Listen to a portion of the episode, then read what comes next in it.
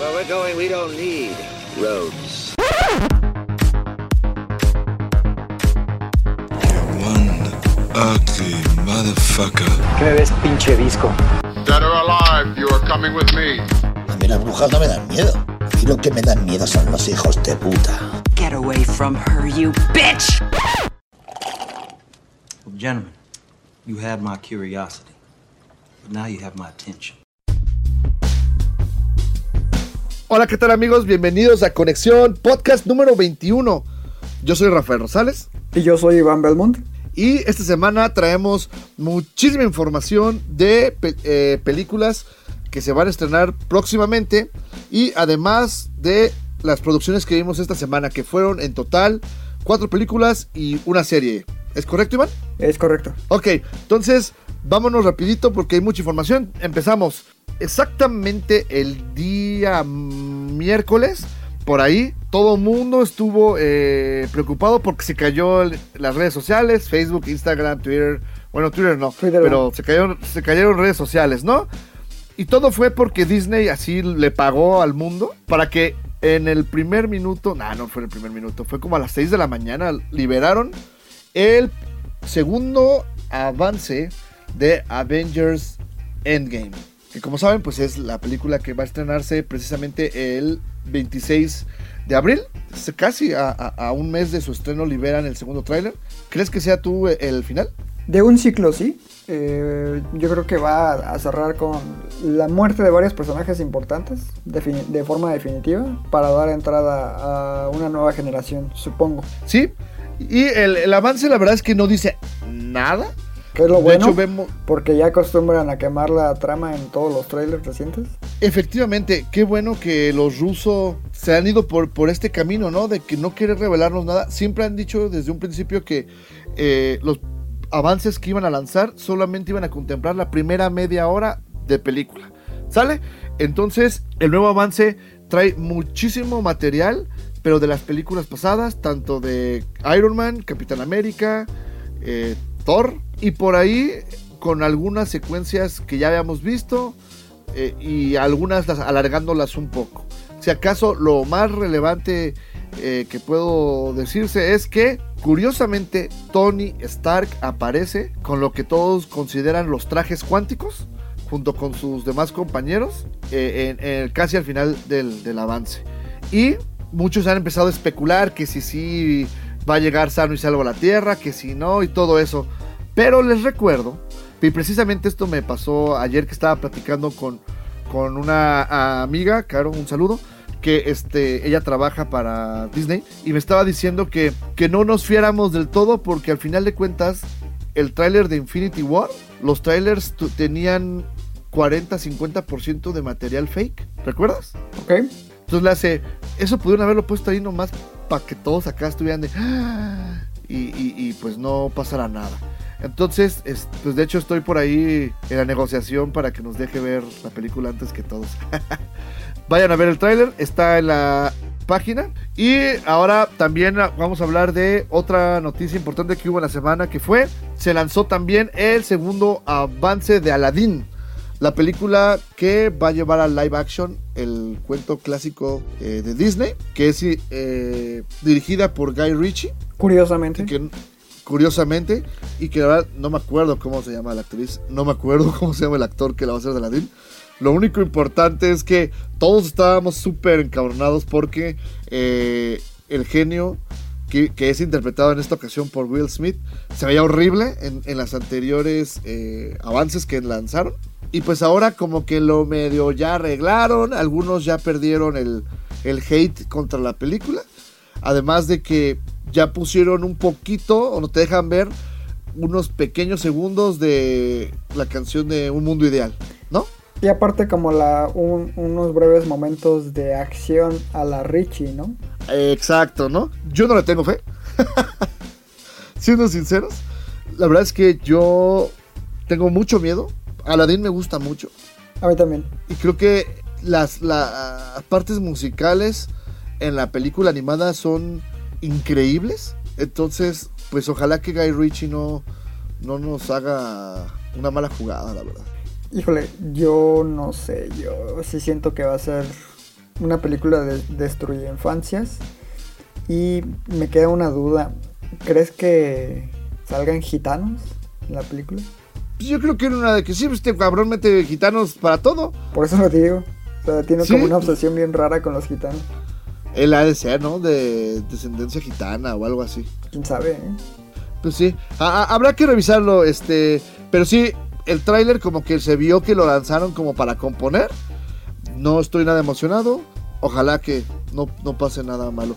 Solamente como dato para cerrar la noticia es, estaba leyendo que en algunos eh, screenings que ya hicieron para, ya sabes que a, a gente y a críticos se las muestran un poco antes, ha llamado mucho la aten- atención de manera favorable la interpretación que le han dado a Yago, el perico, Ajá. y es el actor Alan Tudyk, que lo hizo muy bien en Rogue One, como el, el robot que ayudaba a Diego Luna. Sí. Y también, este. Él, él- él ha hecho buenos doblajes, la verdad. Bueno, y aparte mm, tiene por ahí un rol muy importante en Yo Robot. No sé si la recuerdas. Precisamente con Will Smith. Él es el robot. Sí, sí, sí. O sea, digo, tiene como que muy buenas actuaciones en momentos de. eh, como interpretando personajes. Y por último, de las noticias de esta semana, porque la verdad esto fue flojita. También a mediados de semana nos. No fue el viernes. El viernes, como a las 12 del día, nos sorprenden con que Disney se echó para atrás. Algo muy, muy, muy raro. De esas cosas que casi nunca suceden. Disney decidió echarse para atrás y regresar a la silla del director, a James Gunn, para que pueda terminar su trilogía de Guardians of the Galaxy. Sí, es cierto. Eh, yo creo que sí funcionó la presión que Dave Bautista y otros actores eh, ejercieron en el sentido de que se manifestaron a favor de James Gunn y que si él no estaba ellos no iban a salir en la película. Yo creo que sí fue un... No diría que esa es la razón por la cual Disney eh, tomó otra decisión, pero yo creo que sí fue factor importante. Yo creo realmente que todo estuvo en que él imprimió un sello muy característico a la primera y la segunda película. Y yo creo que no encontraron quién pudiera eh, emular este sello en, en la tercera. Pues ya estaba hecho, se supone. Era Taika Waititi, director de Thor Ragnarok. Yo leí precisamente de que iba a ser Taika Waititi, que se lo habían ofrecido, pero que él lo había rechazado y que había dicho que se le hacía como algo poco cortés este contra o, James Gunn. pues, un, un un colega, ¿no? Entonces, de hecho, precisamente dentro de las reacciones dentro del mundo cinematográfico, los Guardianes de la Galaxia todos tuitearon que qué padre. Y Taika Waititi puso, ¿qué no le iba a hacer yo? Sí, sí, lo vi. Pero- Entonces, está chido. Sa- ¿Sabes qué siento yo que fue? Que todo fue una pantalla por parte de Disney para mandar de infiltrado a James Gunn a DC y ver qué están y haciendo. destruir y destruir este Suicide Squad, ¿no? Exacto, igual que como este... Con Josh Whedon. Ándale, con Justice League. Está bien padre que sí eso. Sí, güey. Pues bueno, es una buena noticia. Eh, qué bueno. En general fue una buena, eh, una buena semana para los Marvelitas.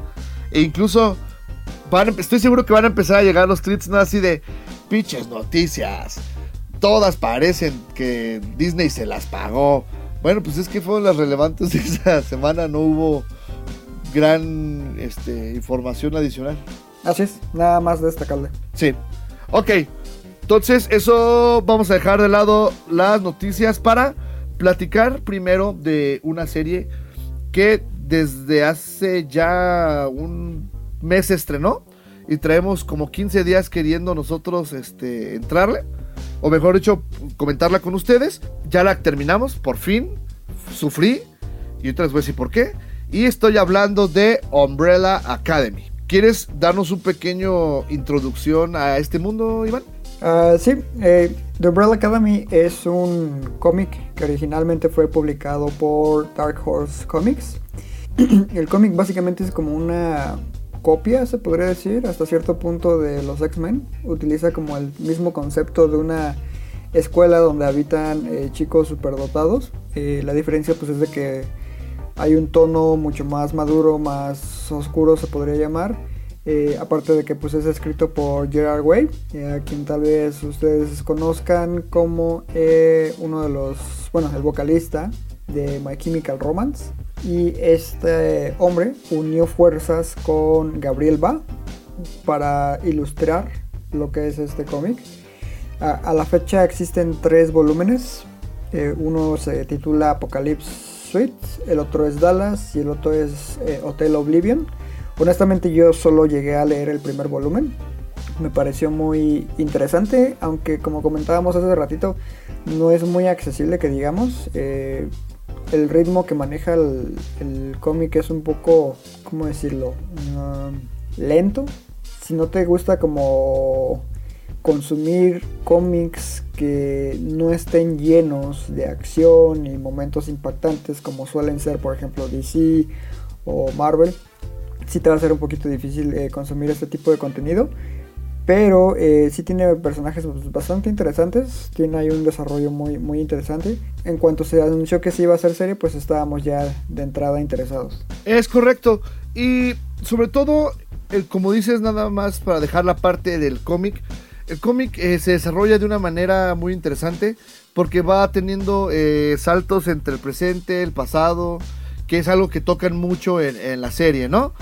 Eh, la serie está basada en parte de la primera temporada de o, public, o lanzamientos eh, de cómics Ajá. y en, un- en parte también de la segunda oleada, digamos. Entonces, para, por los que son sub- seguidores del, del cómic, pues ahí van a encontrar como que algo así de, es que esto no pasó así, o esto pasaba después. Claro que al final de cuentas, pues es una adaptación, ¿no? Hablando ya específicamente de la adaptación a la televisión, siguen eh, estando muy de cerca con, con Dark Horse Comics, que es la, la casa que los lanzó. Sigue estando muy eh, de cerca Gerard Way, que es el, el escritor. Y aparte son desarrollados por Steve Blackman. Él, él es el, el director de, eh, de la serie. Y la verdad es que es muy interesante. El, el elenco, yo creo que quiénes serán los, los más conocidos, las caras más conocidas. Ellen Page, obviamente, Sí, Ellen Page. eh, como Vanya es- Hargraves, Perdón. como Vanya Hargraves, que es el número 7, ¿no? Así es. También eh, Thomas Hooper. Que, Tom Hopper. Bueno, para los que son fans de Game of Thrones, salió en la última temporada. Y tiene un destino no muy agradable en la serie. Spoiler, compa. Ah, ¿en cuál serie? ¿En Umbrella o en Game of Thrones? Game of Thrones. Ah, a ver. Ya me spoileaste, güey. sí, como dices, viene Tom Hopper y él es, él es Luther. Luego está Robert Sheehan, que es Klaus. O eh, number 4. Número 4, Aparte diles en el- español. eh, El, cambio, ¿no? Entre el Spanglish. Y eh, Emmy Raver Lapman, que es Allison, número 3. David Castañeda, quien es Diego Hargraves, que también es número 2. Y Aidan Gallagher, que es Ben, que es número 6, si no Cinco. me equivoco. No, es número 5, ¿verdad? Perdón. Número 5. Y Justin H. Min como, El número 6. como el número 6. Es correcto. Y bueno, la, la serie de que va nada más rapidísimo. Este grupo de superhéroes crecen.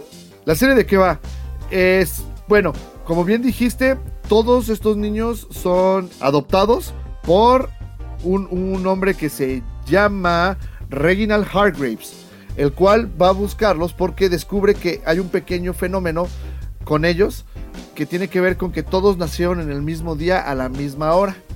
¿Sale? Y que las madres Y- no estaban embarazadas. y las madres no estaban embarazadas. De repente, por obra del Espíritu Santo, este, pues tuvieron un- unos niños, ¿no? Entonces, este hombre va y, y habla con, aparte creo que son cuarenta y tantos niños en todo el mundo, y él va a, trata de hablar con la mayoría de los padres, y al final solamente logra que le vendan o le de- den en adopción a siete de estos niños. Correcto. ¿Sale? Con estos for- forma la Umbrella Academy. Porque él descubre que estos niños tienen pues habilidades especiales. Hasta ahí no hay tanto spoiler porque eso te lo explica en los primeros minutos de, de la serie. Después hay un salto en el tiempo, los vemos a todos de grandes, los cuales se reúnen de nuevo en la Umbrella Academy porque eh, vienen a, a ver o fueron convocados porque su padre ha muerto, ¿no? Y a partir de ahí, todo se empezará ahora sí a desarrollar la trama respecto al misterios que ellos empiezan a notar con el fallecimiento de Sir Reginald Hargreaves y empezaremos a conocer poco a poco lo disfuncional que es esta familia, lo peculiar que él era con cada uno de, de los niños y este pues como la verdad él tiene la culpa de todos los pinches issues que tienen cada uno de ellos, ¿no? A partir de aquí la serie eh, empieza a explorar creo que muy bien a cada uno de ellos. Nunca sientes como que se cargan hacia un personaje más que a otro. Si acaso un poco el personaje de, de Ellen Page, que es Vania, que es, por cierto, de- quiero de una vez dejarlo claro, lo odié. Es un personaje que se me hizo todo el tiempo súper manipulador, fíjate. Ok. Yo no le compraba esa onda de tirar, tirarse al suelo todos y cada uno de los capítulos, güey. Pues tiene como cierta lógica.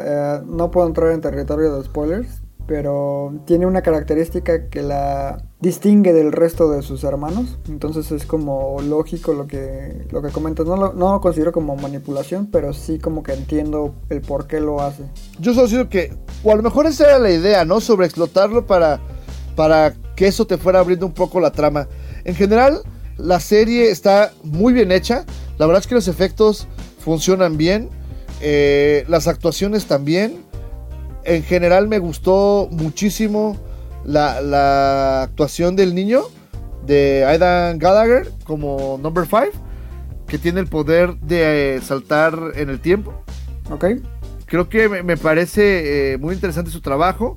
De- como que en esa barrera de que tenía que ser serio a pesar de ser niño, le quedó muy bien. Y también eh, me encantó Robert Sheehan como Klaus. ¿No que lo odiabas? ¿Me has dicho? Sí, fíjate que al principio, los primeros tres capítulos, me desbordaba su inestabilidad. Pero poco después, cuando ya empiezas a entender un poco su trama, me, me agrada mucho lo que hicieron. Porque son, tanto él como Cinco, son su- como superhéroes, pero muy originales. ¿Me, me quieres, ¿Sí me entiendes? Porque, por ejemplo, uno es el arquetipo de un superhéroe líder, así es, haz de cuenta, que le puedes quitar el nombre que quieras, le puedes poner Cíclope, le puedes poner este Capitán América si quieres, no sé. O sea, es- está muy trazado sobre el cliché. Ajá. Luego, el, perso- el personaje de Diego, igual, es, es Batman, güey. O sea, oscurón, hasta se burlan de eso en un capítulo, ¿no? Que le dicen así, tú, tú te paseas siempre en Expandex. En Expandex. Sí. Pero estos otros dos, lo que son Klaus y, y The Boy, como que sí rompen mucho e- esa pared. Y me, me- me gusta mucho. Incluso también la chica de los rumores, ¿no?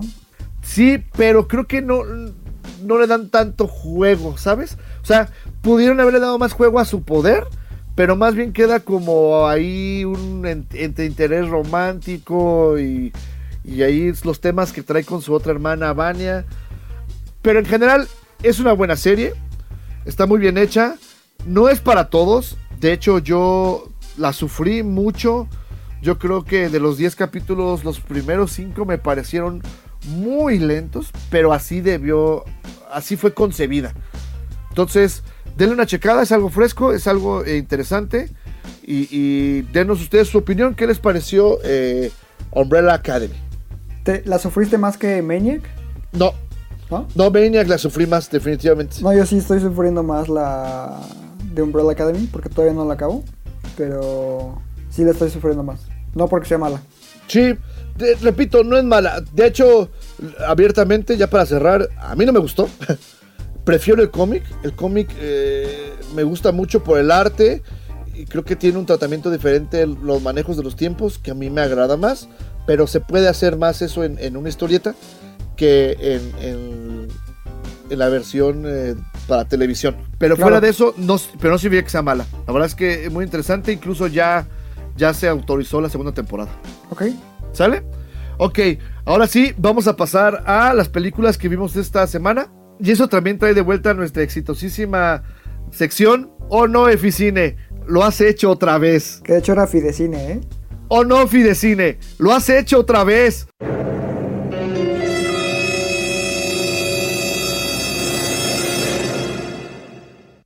Y nos referimos a dos películas que sí, Fidecine las financió. ¿Y por cuál quieres empezar? ¿Por la más mala o la peor? Ah, pues por la que tú, que tú tenías que ver, que era como novio de pueblo. Aparte es super asshole, ¿no? Así de, me dices, güey, te toca ver a ti como novio de pueblo, yo voy a ver las buenas y las malas. voy y la primera que veo en las buenas y en las malas. Y a la mitad de la película digo, válgame el señor, me tocaba ver la otra. sí, imagínate, un viernes, güey, de esos que sales todo desmadrado y dices, quiero ir a relajarme al cine. Y te tocan dos patadas en la entrepierna de películas, güey. Pudiste haber elegido nada más una y, y no sé, ¿viste las dos? Pues sí, pero bueno, vamos a empezar. Como novio de pueblo. ¿No es mala? Es muy mala. Es muy mala. La película es dirigida por Joe Rendón. Él, la- él la escribe, él la dirige y pues como aquí en México, pues seguramente hasta él la produce, ¿no? Él eh, no tiene grandes eh, películas que haya hecho en, su filmografía. Generalmente, digo, mejor dicho, la mayoría son cortometrajes y algunos capítulos para series de, de televisión. Esta es su, su ópera prima. Y para esta película, pues logra juntar un cast que aunque no lo creas, funciona. Eso es lo único que tiene la película. Funciona el cast. Y está encabezado por José María de Távira, que tenía un millón de años sin verlo. Creo que desde Arráncame la vida. Y estoy viendo aquí su filmografía. Y no, güey. O sea, sí tiene dos, tres. Por ejemplo, Qué pena tu vida. Ya me acordé. Sí sale por ahí este él. También en el Atentando. Y Amar a Morir. Ay, ya me acordé de esa también. Híjole. Bueno, pues.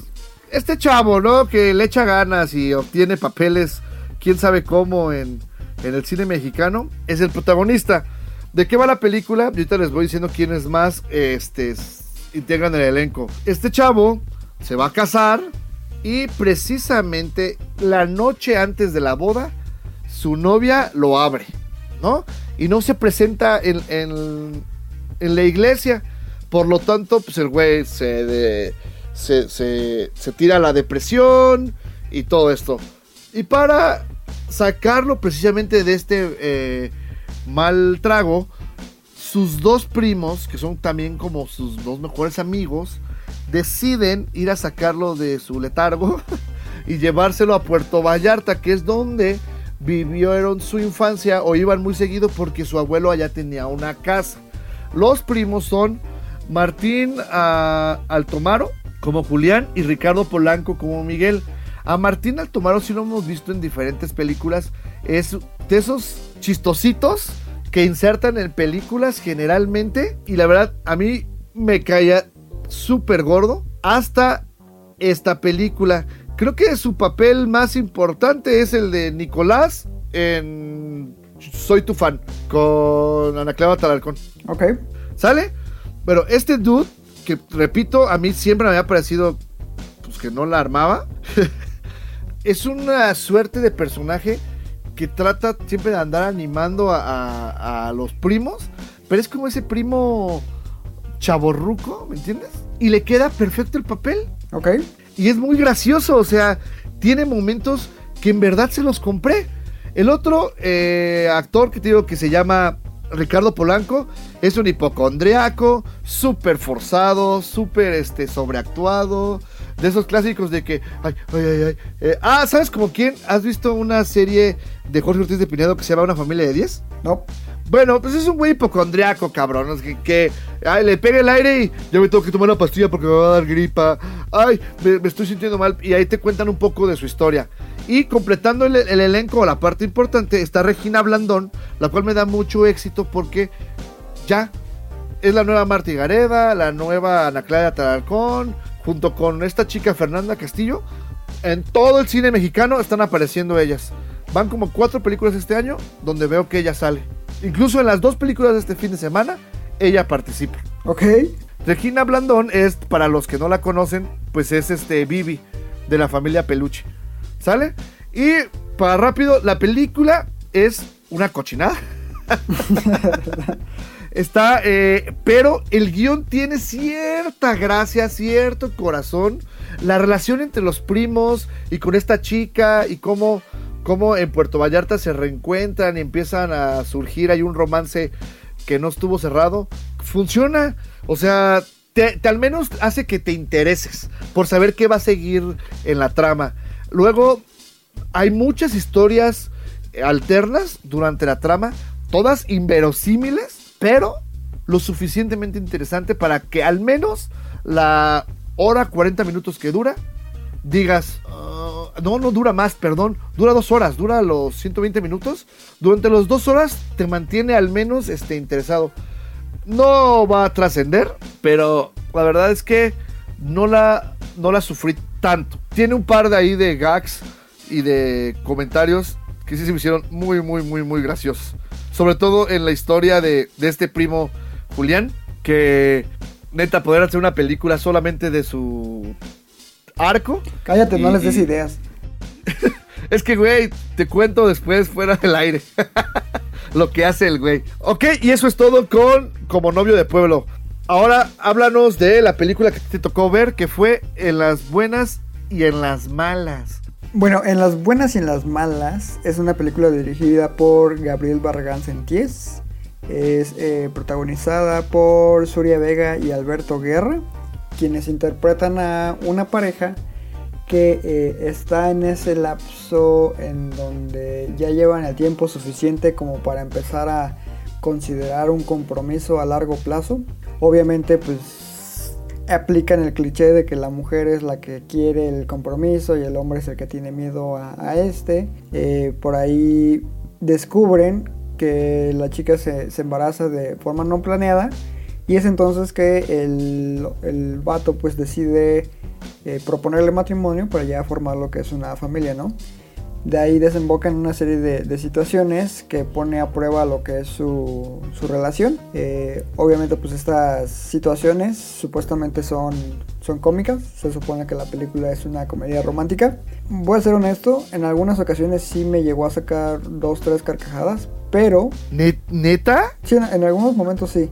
Eh, precisamente porque siento que no es como la típica película donde el humor es súper forzado. O sea, igual no es eh, humor excelso o manejado de forma increíble, pero yo creo que sí lo manejan eh, un poquito más natural, diría yo. Aunque sí utilizan demasiados clichés y personajes que salen sobrando.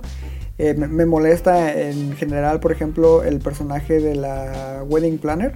Ese sí me, me molesta cada vez que aparece en pantalla. Es muy ¿En escandalosa. Sí, a mí sí me molestó. Yo fue lo único que disfruté, güey. Él y el amigo. Ah, eh, sí. Güey, eso está muy ese, pendejo, sí, ese sí me hizo reír. Con, con Esos Jesús, dos ¿no? personajes, para mí, salvan la película. Sí, y fíjate que en sí la historia no me parece mala. Yo creo que, ¿sabes qué tipo de película me hubiera gustado ver con esta historia en específico? Algo tipo 500 días con ella, que tirándole más al, drama, o sea, sí teniendo momentos cómicos, pero tirándole más al drama. Y no, Ok, creo que tiene razón. Nada más para empezar, también es la primera película de, de este director que se llama Gabriel Barragán Santiés. Ajá, Y él para hacer esta ópera prima eh, se basó en, en una película chilena. O sea, es un remake, de hecho, de una película chilena que se llama Qué pena tu boda. ¿Sale? Y según esto él eligió porque era una historia de amor contada desde el punto de vista de un hombre. Y justamente es ahí donde a mí me rompió la película. Porque yo, yo había leído esto antes de ir a ver la película y en todo momento yo no vi una película que fuera fresca e innovadora en su propuesta en este sentido. Como si lo es 500 días con ella, como tú dices. Porque Sí. ahí sí, completamente lo vemos desde el punto de vista de Tom, tan así que Sommer ha quedado por los siglos como la villana, ¿no? cuando, no cuando en es. realidad, cuando no lo es, es correcto.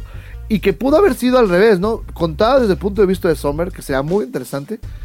Y, y seguramente Tom sería el villano. ¿Has visto una película que se llama La desaparición de Eleanor Rigby? ¿Sí? precisamente ellos utilizan de forma muy inteligente, porque hay tres versiones de la película.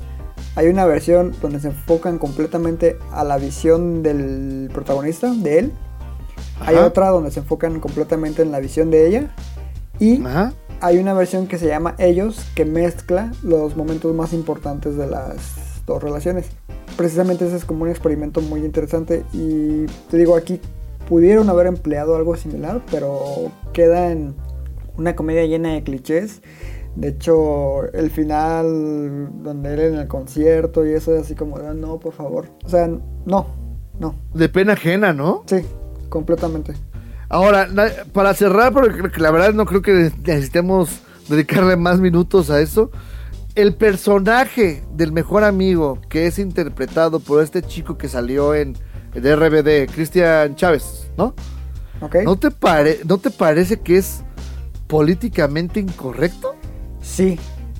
Sí, sí, sí. Y yo decía, yo decía, en, en estos tiempos que son súper mojigatos y de todos se ofenden, ¿quién chingados autorizó este güey? Que aparte, o sea, que aparte yo, que sí soy súper este, de humor negro, ácido y me vale, llegó momentos en los que dije, ay, este güey ya se está pasando de lanza. Sí, un poquito. Y es que bueno, hay que tener en cuenta que este tipo de proyectos toman años en concretarse, entonces estoy seguro de que el guion eh, existe desde hace al menos unos 3 a 5 años. Pues sí, Entonces, que lo pudieron haber corregido, pero la verdad es que, como te digo, ese tipo de películas las voy a ver a un complejo en específico y todos estaban riendo en la sala. Tan, Bueno, as- entonces, acá también estaba llena, ¿eh? ta- tan así que, como te había comentado, yo no me reía y unos me vieron medio feo que porque no me reía. Neta, a ese grado. Entonces, pues volteé así, de, fuck you, perro. Casi, casi. No operaron en Boston para no reír. no, güey. Afortunadamente, eso sí, para hacer viernes, horario comercial, yo las dos salas, tanto como novio de pueblo y en las buenas y en las malas, estaban llenas. Sí, no lo dudo. Y seguramente van a seguir llenas en el transcurso de la semana. Ok. Llega entonces el momento de el versus de la semana.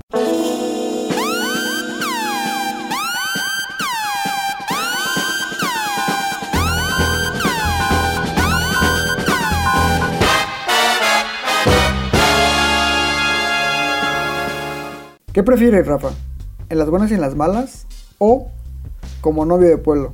Híjole, sí está difícil, porque las dos, la verdad, no, no, no califican ni dentro de mis estándares para ser medianas, pero disfruté más como novio de pueblo, precisamente porque al no querer innovar, se jugaron fácil y repito, el elenco que conformaron tiene muy buena química y eso es lo que al menos te hace entretenida la experiencia. Definitivamente me quedo con novio de pueblo. ¿Ok? Listo. Ok, entonces ahora vamos a hablar de una película que eh, ha estado llamando la atención en redes muchísimo. La crítica ha estado con todo, a diciendo de que ya la vimos, chequenla, Dios bendito. Y yo, yo caí presa, de, porque de hecho íbamos a hablar esta semana de otra película que era Boy Erased. Pero justo cuando iba de salida para ir a verla, me topé con el estreno de Living Neverland en HBO. Es un documental que salió directo en, en la cadena. Que se centra en una serie de entrevistas que le realizan a dos muchachos de 30 años y a sus familias sobre los momentos que vivían o vivieron, mejor dicho, con Michael Jackson en su famoso rancho Neverland. ¿Ok? Quisiera empezar diciendo nada más que está impresionante. O sea, no ¿a ti sí te vendieron el hecho de que Michael Jackson es culpable? Sí, güey, te lo juro. Yo, yo siempre había sido pro Michael. A mí, yo, es más, te, también quiero aclarar otra cosa antes de otro. Como artista, infinito respect. ¿Sale? Punto. Ese cabrón es el rey del pop. Cantaba, bailaba como Dios bendito y ya. Como artista, era una chingonería. Como persona, todo el mundo sabemos que las personas siempre detrás de estas grandes figuras artísticas tienen issues, ¿no? Tienen problemitas, bla, bla, bla. Bueno, yo había pues, leído como todo mundo y escuchado los rumores de que pues traía esta onda de que era pedófilo, que había abusado de niños, que sí, que no, que le había dado dinero a tal familia, mil cosas, ¿no? Pero yo nunca había visto pruebas tan incriminadoras como ahora, güey. O sea, ver a estos dos vatos, que claro, yo sé que me puedes decir así, ay, les pagaron esos güeyes por decir, ¿no? Y estaría bien chingón que mañana salieran diciendo, es un falso documental, güey, o algo así. Pero, pero sin ser gráficos, porque pues obviamente no te van a mostrar qué onda.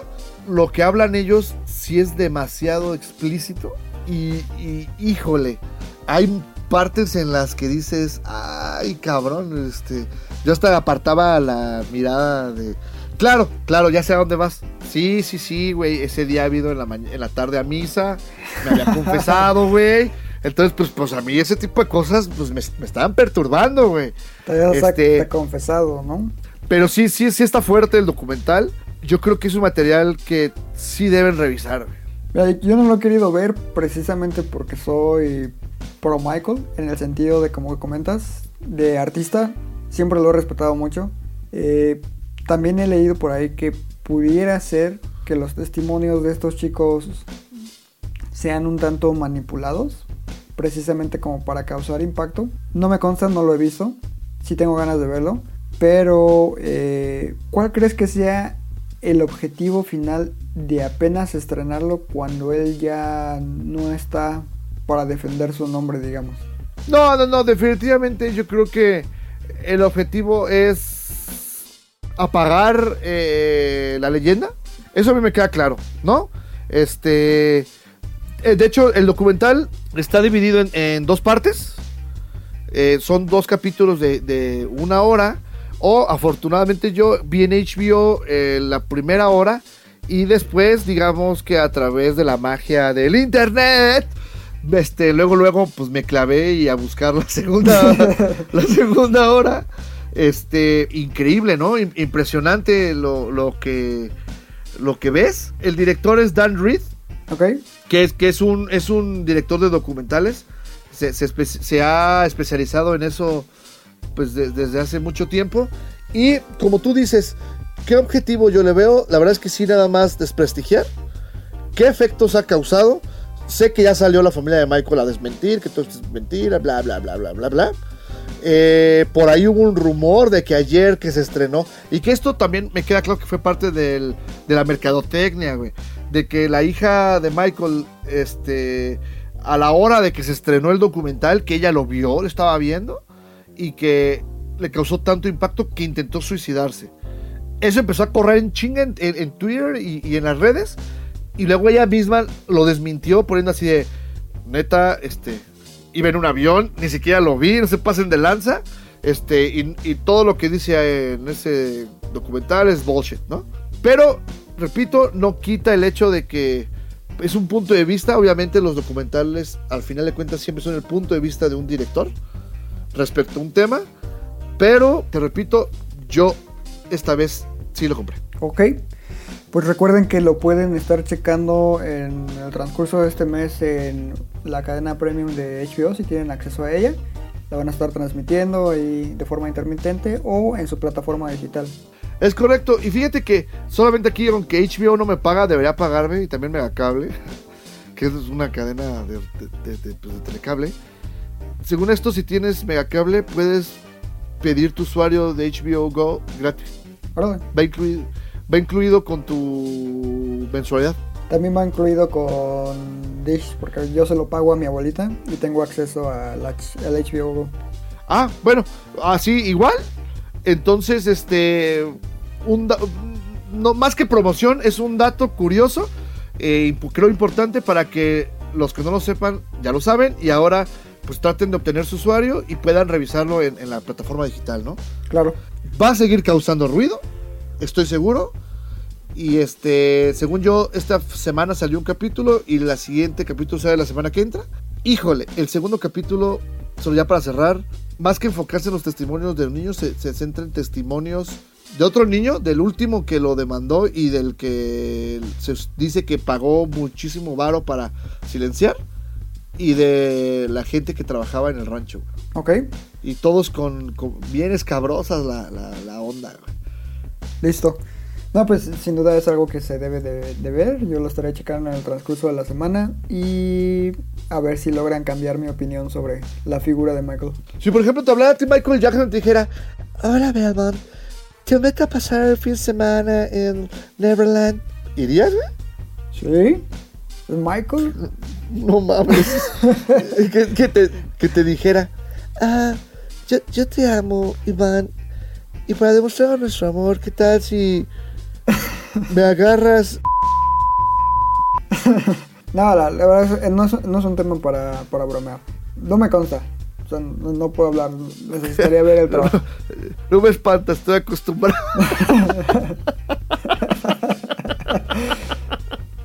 Oh, está chido, güey. Maldito violador. Maldito Ayuwoki. También ese mame, güey, no mames. Ah, sí. Bueno, y listo, vamos a hablar ahora de eh, el segundo versus de la semana. ¿Qué prefieres, Rafa? ¿Living Neverland o This Is It de Michael Jackson? No, no, no, no, no mames, está bien cabrón. Este, yo me voy por, por This Is It. Pasan, pasan más música de Michael que sus pinches trapitos. Repito, neta, pues a mí me vale madre, pues, pues si le gustaba esa onda, qué culero, pero pues es su onda. este es tema de él y los chavitos, güey. No, la neta, o sea, si sí lo hizo, pues hay que exponerlo como tal. Te digo, es un tema muy delicado. Pues si sí fue, no- si sí fue cierto, pues. Qué Que pague las consecuencias legales él, su familia o quien sea, ¿no? Pero lo que sí no me gustaría es que eso demeritara su trabajo artístico. El tiempo lo dirá. Pues sí. Y ahora sí, entonces vamos a hablar de la película de la semana.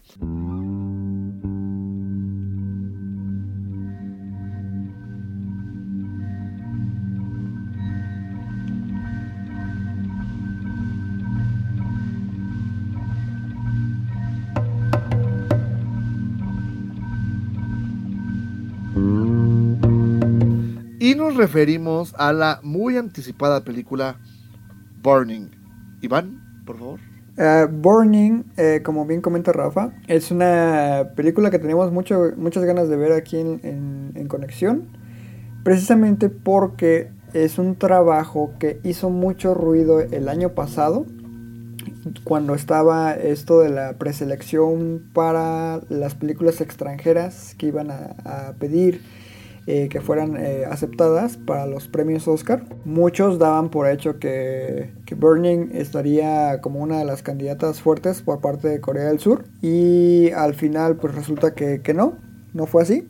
Muchos se sorprendieron por eso. Eh, ¿De qué va Burning? Burning es una interpretación muy libre de lo que es una, un relato corto que es escrito por Haruki Murakami, un escritor japonés, a quien yo en lo personal eh, disfruto mucho de leer. Tengo varios libros de, de este autor. Y precisamente esa era una de las razones principales por las cuales tenía interés por, por ver este trabajo. El relato en el que se basa se llama Quemar Graneros y este se enfoca en tres personajes que en el relato jamás reciben un nombre. Eh, por ahí hay una especie de, ¿cómo decirlo? Como de un interés eh, romántico de dos figuras masculinas hacia una femenina. Eh, poco a poco se ven como relacionando y formando ahí una especie de triángulo amoroso. Hasta que en determinado punto la figura femenina, como ya es usual en el trabajo de Haruki Murakami, desaparece sin explicación alguna. Y esta eh, desaparición deja lo que es una especie de, de vacío en los protagonistas de la historia, ¿no? Entonces te digo que es una interpretación como muy libre porque toma como ese núcleo del relato, lo que es la película, pero a la vez lo convierte en algo mucho más complejo. La película es eh, dirigida por Lim Chang-dong, que es un director sudcoreano que ha, la verdad, ganado mucho renombre y fama a nivel internacional. Creo que es de donde empezó a recibir más fama fue a partir del año 2000 en adelante. De hecho, si buscas su, su filmografía, sus películas más recientes, todas están eh, altamente calificadas. Es un cine muy personal, muy, muy independiente.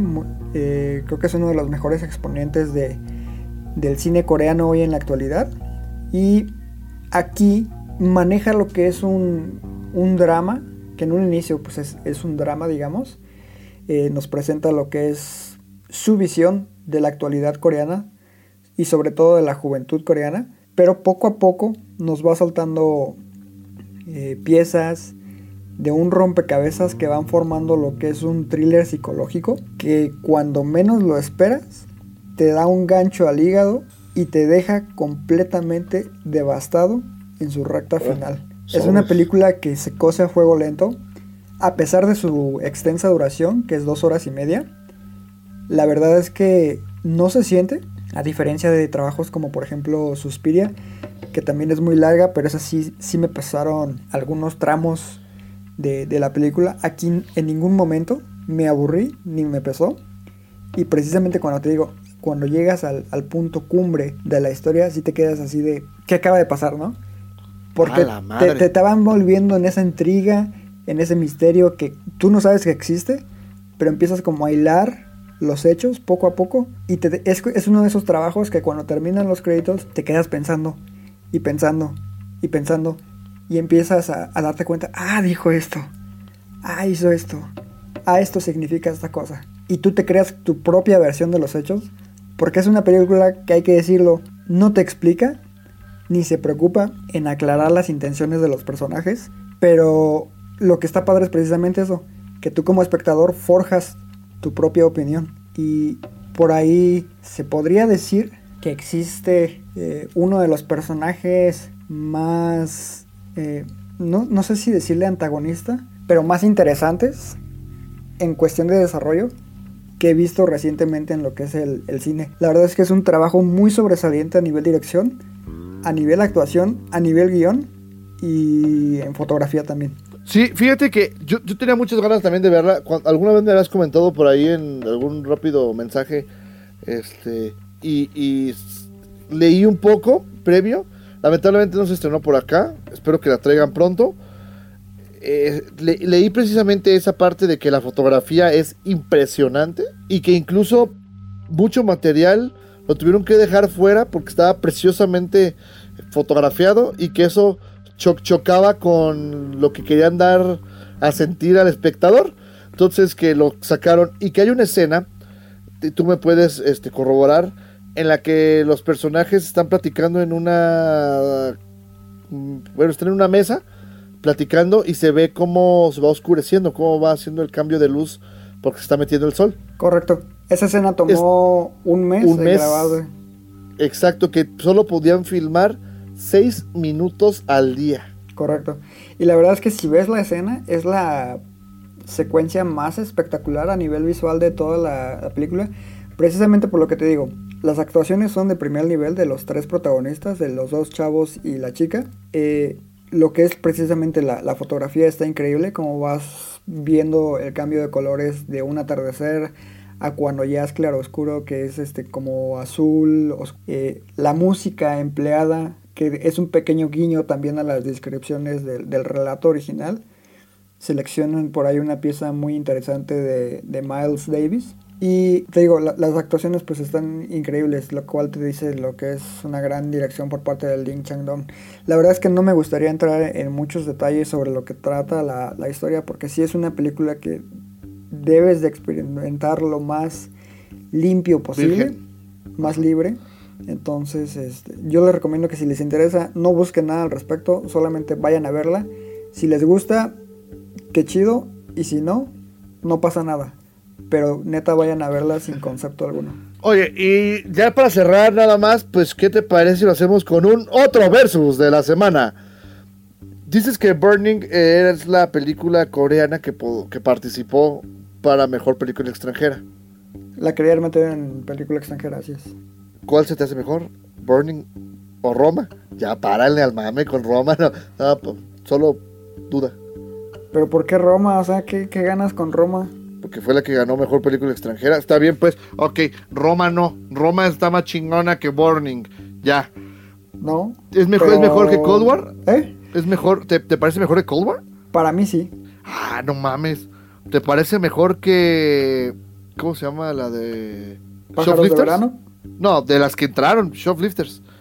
Sí. Ok, ya para cerrar mi última pregunta, así como pregunta, como, como cuestionamiento de Aristegui. Roma, Pájaros de Verano o Burning. Burning. ¿Neta? Neta. Que también hay que decirlo. eh, tiene que ver mucho ahí mis gustos personales, personales. Es el tipo de historia que yo consumo. Porque es de temática oscura. Pero, hablando ya objetivamente, sí me parece un un trabajo muy, muy complejo en todo sentido. Y yo creo que sí es superior a las dos que me das a escoger. Bueno, pues. Conclusión: compren las tres. No, de hecho yo iba a pedir Burning, güey. ¿Neta? ¿Sí? ¿Cuánto te salió en, en Tres- Amazon? me 360. imagino? Barach, Blu-ray. Blu-ray. Pues préstamelo, güey. No. Bueno, este, pues ok, sí, ah, voy a ir a dar una revisada a, a Burning. Se oye, se oye muy interesante. Y pues eso es todo lo que traemos por esta semana. La intención era ver mucho más hasta que Iván me dijo, güey, no podemos meter tantas películas. Entonces, este, pues la siguiente semana platicaremos de otras dos películas que, que se quedaron hoy fuera de, de escaleta, que es Boy y Erased. Este, que, que es la nueva, la nueva película de Joel Egerton, ¿no? Y también vamos a hablar de Bosque Maldito, que este es de este estudio A24, que nos ha vendido últimamente The Witch y Hereditary como que madrazotes de terror, y que según esta película, este, el Bosque Maldito, que en inglés se llama The Hole in the Ground, este, pues es lo, el santo grial del cine de terror este año. Correcto. Ok, este, ¿quieres que revisemos qué hay el próximo fin de semana o a la Se, se supone que se estrena eh, Gran Terremoto 9 grados. Creo que es una película rusa o algo así, si no me equivoco. Nor- Noruega, algo así, ¿no? Algo así, pero va a estar doblada en inglés y es un doblaje horrible. Uy, Eh, te toca a ti. Se estrena como flechas, a dos metros de ti, luchando con mi familia, Uh, yo pido a, a luchando con mi familia. amnesia, regresa a mí, Sergio y Sergey y las niñas bien. Pues las niñas bien ya, ya la vimos. De hecho, ya hay, ya está también la, la reseña en nuestro sitio, conexión.com.mx. ¿Y cuáles son nuestras redes, Iván? Conexión Cine en Facebook y Conexión MX en Twitter e Instagram. Y el podcast lo pueden escuchar, ¿dónde? En Spotify, Apple Podcast, TuneIn, Castbox, Deezer y Google Podcast. Es correcto. Y pues este, creo que eso es todo por esta semana. Un saludo a todos los que nos escuchan. Y este, pues yo soy Rafael Rosales. Yo soy Iván Belmont. Y recuerden que, Amamos el cine. hasta la próxima.